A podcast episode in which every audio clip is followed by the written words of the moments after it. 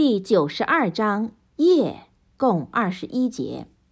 一是名，本章取名字第一节及早期麦加章节。二是义，本章所说的夜象征黑暗，它终将为白昼的光明所取代。人在不同的目标上奋斗，那些努力为善的人会获得善果，而追随罪恶的人终将陷入困难。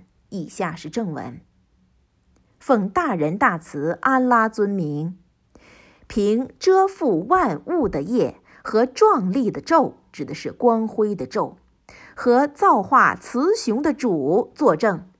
的确，你们的努力的结果是不同的。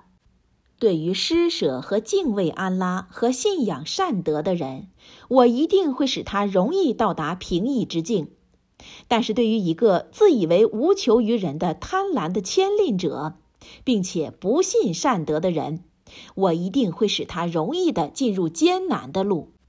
当他死亡时，他的财富对他无用。